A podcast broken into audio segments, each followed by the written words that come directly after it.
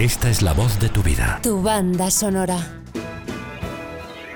Nuestra invitada de hoy en La Voz de tu Vida es una actriz que, bueno, si uno se para a mirar la cantidad de trabajos que tiene hechos y fichados en el doblaje.com, pues parece que lleve doblando 50 años por todo lo que ha sido capaz de hacer. Ni mucho menos, Olga Velasco lleva poniendo su voz al servicio de las mejores actrices desde hace 20 años, así que uno puede imaginarse de qué clase de profesional estamos hablando. Tengo el placer de saludarte, Olga, muy buenas. Muy buenas, ¿qué tal? Buenos días, ¿cómo estás? Muy bien.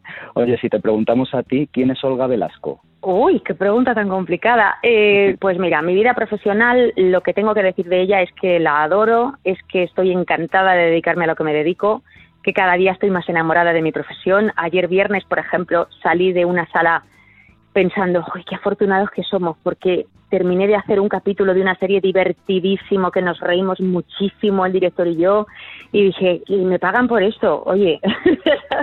La verdad es que es una maravilla. ¿eh? Es una maravilla. Entonces, a pesar de, bueno, que no todo es un camino de rosas, obviamente, como todo en la vida, eh, pesa en la balanza mucho más lo bueno, lo positivo, lo creativo del trabajo y, bueno, desde luego Olga Velasco, faceta profesional, es eh, una persona totalmente entregada a su trabajo, ahora con una facetilla nueva de directora que estoy empezando a explorar y muy, muy, muy contenta, mm, muy contenta. En lo, todo lo demás, bueno, pues soy una persona bastante sencilla, me gusta el aire libre, me gustan los animales y me gusta mucho leer, me gusta la música, en fin, la verdad que es bastante normal. oye, luego hablaremos eh, de tu faceta como directora, pero me gustaría saber también eh, en qué momento decides ser actriz, eh, qué, qué, es lo que te hace pensar yo quiero ser así. Pues mira, eh, fue muy curioso porque esto lo he contado mogollón de veces, porque es que es muy curioso. Hace, pues eso, 24 años aproximadamente o 25, pues yo trabajaba en una, en una, eh, ay, lo diré, será posible, en una compañía de teatro, ¿vale? Como actriz. Entonces, bueno, pues mm, dábamos nuestras funciones, etcétera. Y una compañera que era bastante mayor que yo eh, me habló de que estaba estudiando doblaje y yo que no había oído hablar del doblaje en mi vida, siempre me había llamado un montón la atención. Yo soy la típica que siempre de pequeñita ponía voces y no sé qué.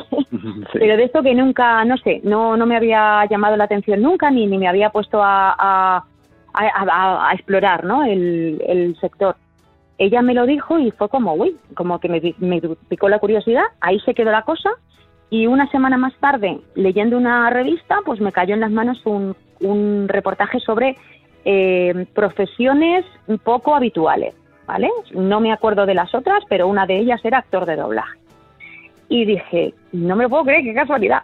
Entonces, nada, me puse a leerla, me encantó, entrevistaban a, creo que recordar, recordar que era Piluca Martín, una de las personas a las que entrevistaban y entrevistaban a dos o tres más. Y al final del todo venía un número de teléfono si quieres más información y ya está. Entonces llamé a ese número de teléfono, resultó ser la Escuela de Salvador Arias de doblaje. Eh, me presenté allí, me dijo que podía ir de oyentes si me gustaba quedarme y tal. Y así fue. Llegué, lo vi, me gustó, me quedé, estuve un año y medio estudiando doblaje en su escuela y, e interpretación y, luego ya pues me lancé al barro. Y es curioso porque es que la compañera que me habló de todo esto, ella jamás se dedicó a esto ni nada, ¿no? Pero fue la que me lo dijo a mí y sí, y, yo me tiré por ahí, sí, es muy curioso, sí. ¿Y qué recuerdos tienes de, esa escuela Salvador Arias? Porque es, es, cierto que hoy tenemos una generación de actores en Madrid muchísimos grandísimos actores que se han formado todos con, Salvador Arias. Claro, claro, no me extraña. Es que Salvador fue uno de los pioneros del doblaje en España. Entonces, eh, ¿qué te voy a decir? Es que era un grande, ¿sabes? Íbamos a la escuela y, teníamos eh, las mañanas de doblaje puro y duro, nos daba los guiones y nos poníamos ahí a saco, salíamos al atril, tuviéramos experiencia, no tuviéramos experiencia, o sea, era desde el momento cero coges, eh, miras cómo lo hacen los demás y ya está, y lo intentas tú. Eso por las mañanas. Luego por las tardes teníamos tres o cuatro horas de interpretación, ya de declamar, de incluso llegamos a montar obras de teatro y tal. Entonces, eh, sí, lo recuerdo con mucho cariño porque aquello era muy de estar por casa, ¿sabes? Era una escuela muy, eh, bueno, pues muy básica. Abrías una puerta de calle y estabas ahí ya metida era con el pues con la máquina esa grande de, del proyector enorme que estaba ahí el compañero cambiando los takes y tal el magnético y yo lo recuerdo con mucho, mucho cariño, la verdad. Era, ya te digo, como una familia. Y Salvador era, pues, como, no sé, como el abuelo de todos nosotros, ¿sabes? claro, al final todo lo que me cuentas, mira, han, han pasado también por los micrófonos de La Voz de tu Vida Eduardo Gutiérrez y Alfonso Laguna y nos cuentan lo mismo. Lo primero, que la base de la interpretación eh, ellos lo adquirieron a través del teatro, que es una base importantísima, y luego al final que es un trabajo artesanal. Y me ha recordado a eso todo lo que me cuentas del el, técnico colocando los takes con el proyector ese gigante. Sí, es que era muy, además todo muy, no sé, como muy glamuroso, ¿no? Porque se podía fumar, sabes que me parecía horrible ahora, ¿eh? Pero quiero decir, recordándolo, ¿no? Cuando en los recuerdos pones esa pátina de ay, qué bonito era todo, pues era este, el, técnico allí estaba fumando, sus cigarros allí, este Salvador también, todo era como humo, el proyector, el sonido del proyector, taca, taca, taca, taca, ¿sabes? Y, no sé, yo lo recuerdo todo como, como, como si fuese en otra época totalmente distinta, otra vida, pero vamos, con un cariño enorme y desde luego a mí me dio una base profesional eh, brutal, vamos, no creo que no sería la misma artista si no llego a pasar por esa escuela. Vamos, creo no, estoy convencida, ¿sabes? ¿Y qué diferencias encuentras entre aquella joven Olga que empezaba y la joven Olga pero experimentada que ya eres hoy? Pues fundamentalmente que mm, he ido aprendiendo mucho de todo. O sea, en esta profesión también se aprende mucho eh, sobre las personas porque al final con lo que trabajamos es con material humano, con emociones, eh, unos con otros, reaccionando a las, eh, las, emociones del compañero, aunque no esté en ese momento, lo oyes en pantalla. Eh, entonces, se, se, establecen lazos muy potentes. al principio es como, como, uff, entras y te sientes un poco intruso, ¿no? Porque hay un ambiente realmente muy de familia y muy de lazos. Entonces tú al entrar de nuevas eres como, ostras, un elemento ahí extraño, ¿no? Pero en cuanto yo empecé, vamos, tengo sobre todo buenos recuerdos. A mí, sobre todo, mis compañeros me facilitaron mucho el camino, me allanaron mucho el camino. Y, recuerdo todo eso con mucho cariño. he aprendido mucho más. Yo ahora escucho doblajes míos de hace 19 años y digo, bueno, apaga eso, por favor. y, y creo que he ido aprendiendo tanto profesionalmente como personalmente. Es que para mí la, la, línea es difusa. O sea, esto no es como cuando, no sé, yo trabajé de contable también algunos años y, y, para mí la diferencia estaba muy clara entre el trabajo y la vida personal, ¿vale? Aunque mis compañeros de la oficina también eran estupendos, pero el trabajo era otra cosa, es que era otra cosa, era más, más, todo como más poner tornillos, digamos, ¿no? Mm. Entonces, eh, en esta otra faceta para mí es difusa la línea, porque estoy tan a gusto con mis compañeros, tan a gusto con lo que hago, tan en mi elemento, que, que, bueno, eh, no sé, eh, está muy impregnada mi vida profesional en mi vida personal, ¿sabes? Claro. No sé si contesta tu pregunta, me he liado aquí como las persianas. No, no. Sobre todo, ya te digo, he aprendido mucho a, a, a ser muy, muy humilde, a seguir aprendiendo y eso es fundamental, a tener los pies en la tierra y tener claro que nunca sabes todo y que siempre puedes aprender del que viene nuevo con una visión fresca y del que lleva en estos 50 años que obviamente se las sabe todas mucho más que tú, ¿sabes? Claro. Hay una cosa en la que coincidís todos y es que esto es un examen diario y aquí nunca se deja de aprender y eso es importantísimo saberlo. Sí sí, sí, sí, sí. Es así, ¿eh? Pero de verdad, o sea, yo sé que suena a veces a lo mejor atópico o tal, que dices, no, no, no. Los que estáis ahí ya establecidos, como que estáis muy establecidos. De verdad que no. O sea, eso es lo que se ve desde fuera y yo entiendo que se ve así, ¿vale? Pero es que no es así. Luego vives el día a día de la profesión y e, efectivamente es así. Porque además sometes tu, tu interpretación a clientes que no te conocen de nada, que ya no estamos hablando de tus propios compañeros y los directores que te conocen de toda la vida es que, bueno, pues son los clientes, son las plataformas, son, o sea, que cada vez hay como más filtros que tienes que ir pasando y entonces efectivamente no se puede bajar la guardia, no se puede, ni se debe. Vamos, yo creo que lo bonito de esto además es, es ir siempre con, con esa cosilla de, de, querer dar lo mejor de ti y no, a la llego y venga, pongo el piloto automático. O sea, que tiene su parte buena. También. Está claro. Al final, yo siempre pienso que uno, uno en cualquier trabajo tiene que dar el 100%, pero si aquí además estamos hablando de que es algo artístico, pues yo mm. creo que hay que hay que intentar ir un paso más allá, ¿no? Para, que sea todo maravilloso como como casi siempre suele salir, está claro. Oye, ¿quiénes quiénes fueron tus tus referentes o tus mentores? Me imagino que Salvador Arias está entre ellos, pero mm. pero ¿en quién más piensas eh, o quién más se te viene a la cabeza cuando cuando piensas en, en esas dos palabras, mm. referente y mentor? Pues mira, eh, Paco Hernández, que en paz descanse, fue una de las personas que primero confió en mí y que más, más rápidamente empezó a darme papeles de, importancia. Además, yo a Paco lo recuerdo con un cariño tremendo porque eh, en la primera convocatoria que tuve con él hizo salir a todos los compañeros, ¿sabes? Les dijo, ah, iros a tomar un cafetito, venga, mientras que me quedo aquí con Olga haciendo unos seis y tal, se puso a mi lado, me estuvo dando todas las indicaciones, ¿sabes? Y se portó fenomenal, fenomenal. Desde, ya te digo, desde el primer día y, me empezó a llamar muchas veces, me dio muchas oportunidades. Paco, desde luego, es uno de los primeros. Luego también está Cecilia Santiago, que Cecilia Santiago, ¡buah! Igual. O sea, desde el primer momento que llegué, aparte de que es, eh, no sé, una de las personas más estupendas que puedes conocer en tu vida, porque es encantadora, me recibió con los brazos abiertos, me hizo una prueba, me dio un montón de, de consejos y lo mismo. Y empezó a llamarme y a darme cositas. Ella igual. También recuerdo con muchísimo cariño, pero ya con mucha más reserva, a Pablo del Hoyo, que eso ya son palabras mayores, porque Pablo sí que no se fió de mí desde el principio. Y yo le di mucho el coñazo porque iba a verle cada dos por tres.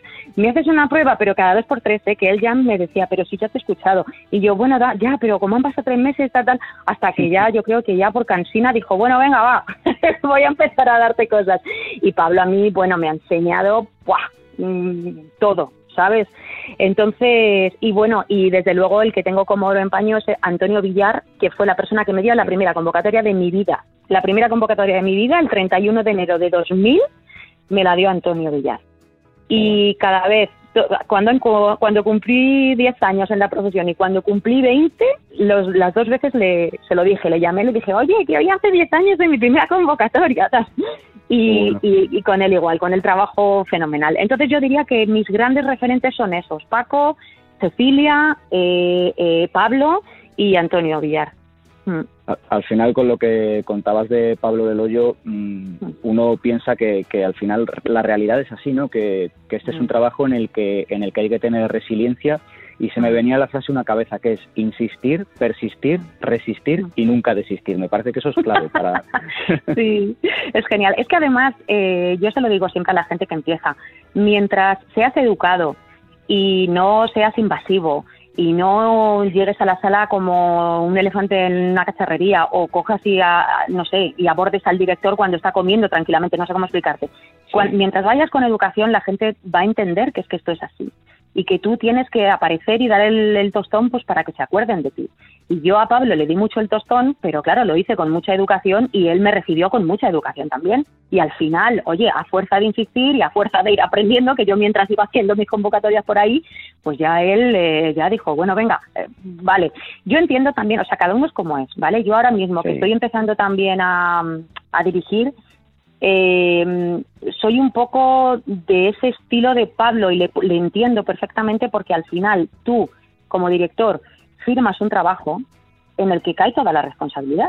Al final, el claro, el, cliente, el espectador, eh, cuando vea algo que no le cuadra, a ver, si es un espectador que no está muy ducho en la materia, pues no irá más allá, dirá, uy, el actor o la actriz que mal lo ha hecho, pero a poquito que estés metido en este mundo, eh, cae sobre el director la responsabilidad, como es lógico. Entonces, yo también lo hablo mucha con la, con la gente que empieza. Yo les digo, no, no, no penséis que es que los directores no os quieren dar oportunidades, es que el director también tiene que responder con su trabajo ante otras personas. Y también depende su pan de eso. Entonces, tiene que estar segurísimo de que el, vamos, de que el proyecto va mm, niquelado. Con lo cual, coger y 25 takes, dárselos a una persona que acabas de conocer, mmm, ¿sabes? Es como, buf, me va a resistir, no me va a resistir, tal. Entonces, bueno, es de ir muy poquito a poco, pero, pero es de insistir, está claro, es lo que tú decías. Hay, hay que insistir en esta profesión, hay que insistir porque es la única manera. Esto no es echar un currículum y ya me llamarán. No, no, no. Claro. te tienen que ver, tienes que ir, tienes que trabajar. Y la gente es súper amable en esta profesión. Y mientras no seas un, pues eso, que digas tú, de chico, ¿dónde vas? que no nos conocemos de nada, ¿no? mientras vayas con educación, la gente te va a recibir bien, ¿sabes? Al final el respeto es la base de todo en la vida, de todo. Está claro, sí, sí, sí, está claro. Yo alguna vez que doy alguna clase en alguna escuela, intento que sea de las primeras cosas que, que tengan en cuenta. Por favor, educación lo primero. Educación y formas, porque es que se tienen muy en cuenta se tienen muy en cuenta. Tú no puedes llegar a una sala en la que la gente está trabajando concentrada en no sé qué y ponerte a opinar, yo qué sé, es que hay gente que lo hace, ¿sabes? Y dices, pero don chiquillo, ¿sabes? Entonces, sí, la, educación desde luego la base de todo, está claro, sí. Claro. Oye, ¿y cómo es esa faceta tuya de directora, volviendo a, lo que hablábamos al principio? Pues mira, la primera oportunidad me la dio Soledad de, Televisión Española, de la jefa de producción, que vino una peliculita, se lo comenté, dije, ay, a ver si me das algo para dirigir. Y me dio una peliculita muy facilita, alemana, con la que me estrené, y fue todo fenomenal. Pero eh, quien me ha cogido de la mano y quien me ha metido a fondo en la producción, en la dirección ha sido Pablo Del Hoyo. Es que si hablamos mm, largo y tendido, Pablo Del Hoyo saldrá mucho en la conversación porque es un referente muy potente para mí, ¿no? Entonces, eh, el año pasado eh, Pablo estaba llevando una serie en un estudio y bueno, venían capítulos con prisa, entonces a él no le daba tiempo a, llevarlo todo y, me propuso a mí como codirectora del proyecto. Y yo, claro, dije, buf, me eché a temblar porque dije, qué responsabilidad tan grande pero me lo puso facilísimo, me lo facilitó un montón, estuvimos trabajando los dos codo con codo y fue una experiencia estupenda. Y a partir de ahí, bueno, al estudio le gustó y empezaron ya a darme un poquito ya más, más proyectos para mí sola. Eh, entonces ahí, ahí es como, como he empezado y como voy pasito a pasito, con mucho, con mucho tiento porque soy muy novata en el tema de la dirección, ¿sabes? Y, y, hay que ir con mucha humildad, aprendiendo mucho y, y, vamos, pero me encanta, me parece fascinante también. A mí una de las cosas más difíciles, yo creo que aquí todo es difícil, el ser actor, director, incluso el traductor, que hay, que hay cosas muy endiabladas, pero una de las cosas más difíciles que me parece es el ajuste de, los diálogos. O sea, lo, veo como un trabajo de chino, artesanal. Sí, sí porque además no, no solo es ajuste, es adaptación. En teoría deberían ser las dos cosas. Es decir, el ajuste es pues que caiga en boca todo, ¿vale? Que las labiales coincidan, le tienes que dar una vuelta a la frase, pero luego aparte, yo que sé, hay frases hechas. Por ponerte un ejemplo muy tonto, muy tonto, muy tonto, muy absurdo. Eh, it's raining dogs and cats, ¿vale? Por ejemplo, ¿vale? Pues lógicamente no vas a traducir están lloviendo perros y gatos. claro, no Claro, esa es como muy evidente, ¿no? pero hay frases hechas del inglés, de, de, de, yo qué sé, del polaco, de lo que sea, que tú te quedas cuando se trasladan al español en literal que dices, ¿de qué están hablando? Es como si nuestros tienes monos en la cara se lo traducen literal a otro idioma, ¿no? Pues dirán, monos, ¿qué, qué monos? Si aquí no hay monos, ¿por qué están hablando de monos ahora? ¿Sabes lo que te quiero decir? Entonces eso es muy laborioso porque a veces hay que, hay que adaptar referencias culturales, incluso tienes que comprobar muchas cosas también, porque de pronto, no sé, te están hablando de Chicago años 20 y tienes que tener mucho cuidado con el lenguaje que utilizas, con las referencias culturales, con, ¿sabes? Entonces es muy laborioso, muy, muy laborioso. Lo que pasa que es, es que es fascinante porque, claro, aprendes un montón.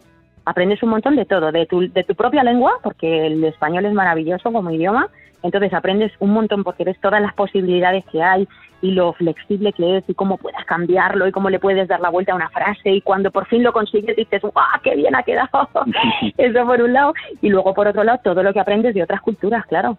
Es que, es que es una maravilla el, el, ajuste. La pena es que hay veces que vamos con un poquito de prisa y entonces vamos un poquito con la lengua fuera por fechas de entrega. Pero, pero vamos, es, es, es maravilloso. El tema del ajuste a mí me parece alucinante, a mí me gusta mucho, mucho. Me imagino yo que estáis en contacto con, con el traductor eh, por mm. tema de ajuste, o, el, suele dar notas, ideas, o, mm, a partir de... sí. sí, o sea, en general los traductores sí que nos dejan mogollón de referencias en el... Hay de todo, ¿vale? Hay unos que más, otros que menos. Y sí, nos dejan notas del traductor. Esto lo dice por tal cual. Esto, aquí han dicho el título de no sé qué, pero yo te lo he cambiado por esto otro que me parece que es una referencia más clara. Pa, pa, pa, pa. Depende, o sea, yo hay veces que he estado en contacto directo con el traductor y hay veces que, que no, que estás en contacto con el traductor por medio del estudio. ¿Vale? Entonces necesitas algo, oye, por favor, dile al traductor que esto no lo entiende muy bien, que me lo está, que... Entonces, depende, depende. Pero claro, el traductor, pues imagínate, es una pieza eh, clave, clave. Porque como te den una traducción que no esté muy allá, claro, te vuelves loco, te vuelves loco, porque al final eso lo tienes que solucionar tú en sala y, y, claro, a veces inventarte cosas, pues está, es peliagudo. ¿sabes? Pero en general hacen estupendamente su trabajo también los traductores, o sea que esto es una cadena. Claro, pues igual que cuando el actor llega al, atril y ve que el take está perfectamente ajustado y adaptado, mm. me imagino que mm. se, lo facilitará muchísimo eso su trabajo. Claro, o sea, es que además cuando ya tienes la visión desde las desde los dos lados, desde el atril y desde la mesa de dirección, dices, ostras, es que el trabajo es mucho más fluido así, es que el actor está mucho más cómodo. Yo no sé cómo decirte, a mí se, es que en cuanto veo que un ajuste mío hay un actor, una actriz que se tropieza dos veces en el mismo sitio, ya estoy diciendo, ¿qué pasa? ¿Qué hay mal? ¿Qué, qué te va? No, no, no, no te preocupes, tal, porque es que mm, se me cae la cara de vergüenza si alguien se da la vuelta y dice, oye, esto no está ajustado. ¿Cómo coño quieres que lo interprete? Claro, es que si tengo que estar pendiente de encajarlo en boca como pueda, pues no me puedo poner a interpretar. Sin embargo, cuando está todo ajustado, y yo igual cuando llego al atril y está todo ajustado y va cayendo todo, pum, pum, pum, pum, pum, pum, y necesitas una solamente para ver la sincronía y ya el resto para cuadrar la interpretación, ahí es donde salen los trabajos, claro, mm, brillantes. Donde nos ayuda como actores, claro, sí, sí. sí Esa labor es muy importante del director, sí. Claro, te iba a decir que de hecho en, alguna ocasión he escuchado que, el, que un buen ajuste es el, el 50% del trabajo que, que, luego se ve reflejado en, en, el actor. Totalmente, totalmente, porque es que es lógico, es que, es que es eso, es que tú piénsalo, ¿sabes? Al final eh, nuestro, no sé, nuestro prurito profesional tampoco nos permite decir, bueno, pues si esto está largo yo lo dejo fuera de boca y chimpum, y que se quede el muñeco con la boca cerrada y yo sigo hablando. No, entonces lo, instintivamente pues lo, lo quieres encajar en boca, pero claro, ahí ya no estás pendiente de la interpretación. Y de pronto lo ves y dices, joder, si aquí ha suspirado y ni lo vi, o aquí ha levantado las cejas y ha dicho no sé qué, joder, me he empezado a reír antes de tiempo, si era en esta otra frase. Entonces ahí es donde vas más encorsetado. Cuando está el ajuste hecho, efectivamente, eso es el 50%, vamos, el 50%, está claro. Oye, y cambiando un poco de, tercio y volviendo al tema de, tu faceta como, como profesora, ¿dónde has estado dando clases? ¿En qué escuela? En AM, he estado en AM dando clases eh, de manera así eh, puntual y eh, estuve muchos años en un posgrado que se hacía en Salamanca, en la Universidad de Salamanca, un posgrado de sonido que tenían em, los, los, los, que estudiaban allí, sobre todo los que estudiaban el posgrado, eran sobre todo periodistas, entonces estaba muy enfocado a informativos, no sé qué, televisión, pero tenían un módulo pequeñito también de doblaje como una parte más del de, audiovisual. Y entonces, pues eh, era una vez al año, era un monográfico que dábamos pues de un par de días y, durante varios años estuve yendo también allí. Eh, y esa es la experiencia de docente que tengo, así de manera eh, puntual de vez en cuando en AM y, y, en, y en la escuela, o sea, en la Universidad de Salamanca, que estuve un mogollón de años, la verdad. Estuve hablando con, con Alfonso Laguna, profesor también de AM, y, y yo le dije que, que, por lo que he visto, que es una escuela que muchísimos profesionales que, que están, que están emergiendo ahora en la profesión han salido de, de esa escuela. También hay otras escuelas, evidentemente, no, no vamos a olvidarnos de ninguna, pero me, me parece sorprendente para bien que, haya una escuela que esté aportando tantísimos profesionales al doblaje. Me imagino que, eso es, evidentemente es por algo, no es casualidad. Claro. Eh, yo, joder, no quiero hacer tampoco propaganda de nada, pero a mí me parece que, que tanto AM como ADM eh, son dos escuelas en Madrid, yo creo que son las más potentes en, en cuanto a eso, ¿no? En cuanto a profesorado, porque tienen un profesorado muy Claro que es que es que es un profesional activo en la profesión, que está todos los días trabajando. Entonces, obviamente, eso es muy importante porque es un, o sea, como profesores llevan su, su, todo su bagaje de tanto personal como profesional a, a la escuela, ¿no? A dárselo a sus alumnos. Entonces, obviamente, claro, eso repercute luego en, en cómo aprenden y cómo absorben la, la, profesión los alumnos. Y sí, sí, yo también me los he encontrado. Me he encontrado alumnos que de pronto dicen, uy, pues estás trabajando, qué alegría verte. O sea que, que sí, sí, sí, sí, estoy de acuerdo contigo. Oye, y ahora que has visto la profesión desde, desde bastantes puntos de todo el espectro, actriz, profesora, directora, ¿crees que el, el doblaje está estereotipado? Es decir, por ejemplo, eh, yo me he dado cuenta que a Olga Velasco le dan muchísimos papeles de la chica guapa de la película de la serie. ¿Eso es por algo? ¿Es porque tienes una forma de decir especial? ¿Por tu voz? Ah, eso, es, eso es porque yo soy muy guapa. no, no, no, no. Eh, yo entiendo que, a ver, también es verdad, ¿eh? es lo que parece. De verdad que yo en mi día a día luego hago muchas cosas. Eh, lo que estoy haciendo en lo que hacemos en las sombras, por ejemplo, es una vampireza que es todo lo contrario a una mujer guapa hago dibujos animados y cuando me dan dibujos animados me dan bichitos bastante feotes. Eh, Cecilia, por ejemplo, es una persona que me da personajes también bastante a veces eh, alejados ¿no? de lo que podría Sé lo que quieres decir, sé lo que quieres decir. Por ejemplo, a mí me pasa, yo tengo un galán eh, que viene en una película mía y, hay cinco personas que me vienen a la cabeza inmediatamente. Es, cierto, ¿vale? Pero bueno, ahí también está un poco la cosa de, de decir, bueno, venga, voy a arriesgar. En vez de Pepito, Mm, voy a coger a este otro que a lo mejor he pensado en él en tercer lugar, pero a ver qué, qué tal. Entonces, no sé si está muy estereotipado. Es verdad que en los productos que van con prisa, porque esto a veces también es como todo, ¿sabes? Hay unas fechas de entrega y por mucho que queramos hacer artesanalmente, hay veces que, que el tiempo manda pues mira, cuando va con prisa el reparto, pues esto es sota caballo rey. Entonces sé los que me van a resultar y, y, los pongo. No digo como directora yo, ¿eh? digo lo que la sensación que me da en general. Eh, pero, pero luego no, luego yo me encuentro yo personalmente con, con papeles que me sorprenden bastante, ¿eh? Y además me encanta, claro, Porque la chica guapa, como tú dices, efectivamente me va fenomenal porque la tengo eh, como muy trabajada, pero claro, me gusta también hacer otras cosas. Entonces, mm, no, no, no, no sabría decirte, ¿eh? no, no te quito la razón del todo, ¿vale? No te voy a decir, no, no, no, no está nada estereotipado, pero tampoco es algo que sea para mí ley, ¿sabes? Un, poquito ahí 50-50. Además, eso es lo, bueno de este trabajo, lo que, lo que tú me dices, que hoy eres eh, la, chica guapa del cartel, mañana mm. eres una vampiresa, luego eres mm. eh, un híbrido lobo, o sea, de, Exacto. Una yonki, sí, sí, sí, sí. Entonces, eh, es que es una maravilla, la verdad es que sí. Yo creo que estamos todos, de todas maneras, un poco sonados por eso, ¿eh? También. Pero bueno, también es parte de, del, oficio. Oye, para finalizar, ¿de qué te sientes orgullosa en toda tu carrera profesional? No sé si de algún trabajo, de algún logro, no sé, de cualquier cosa que se te ocurra.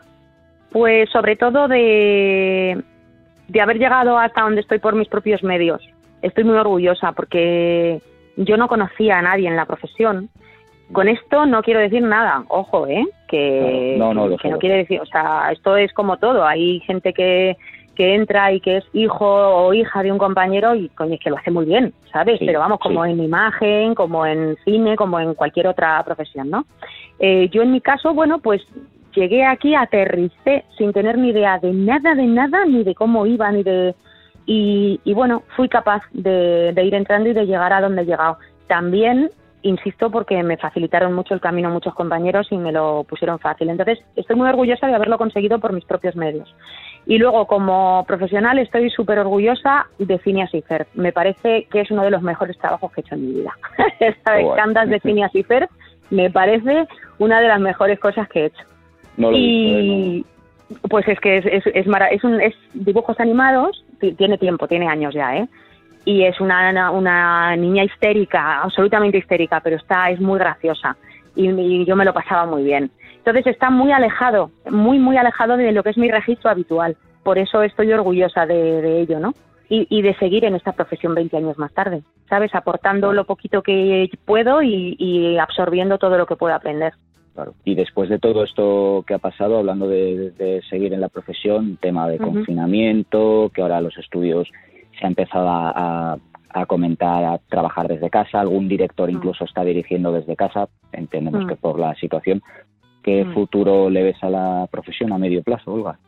Pues em, vamos a ver si no hay rebrote de COVID ahora en unos meses, que eso sería terrible pero yo personalmente estoy muy contenta con, en general cómo los estudios se lo han tomado, se lo han tomado muy en serio. Nos han puesto unas medidas para protegernos a todos que, vamos, a mí me parece que son más que suficientes.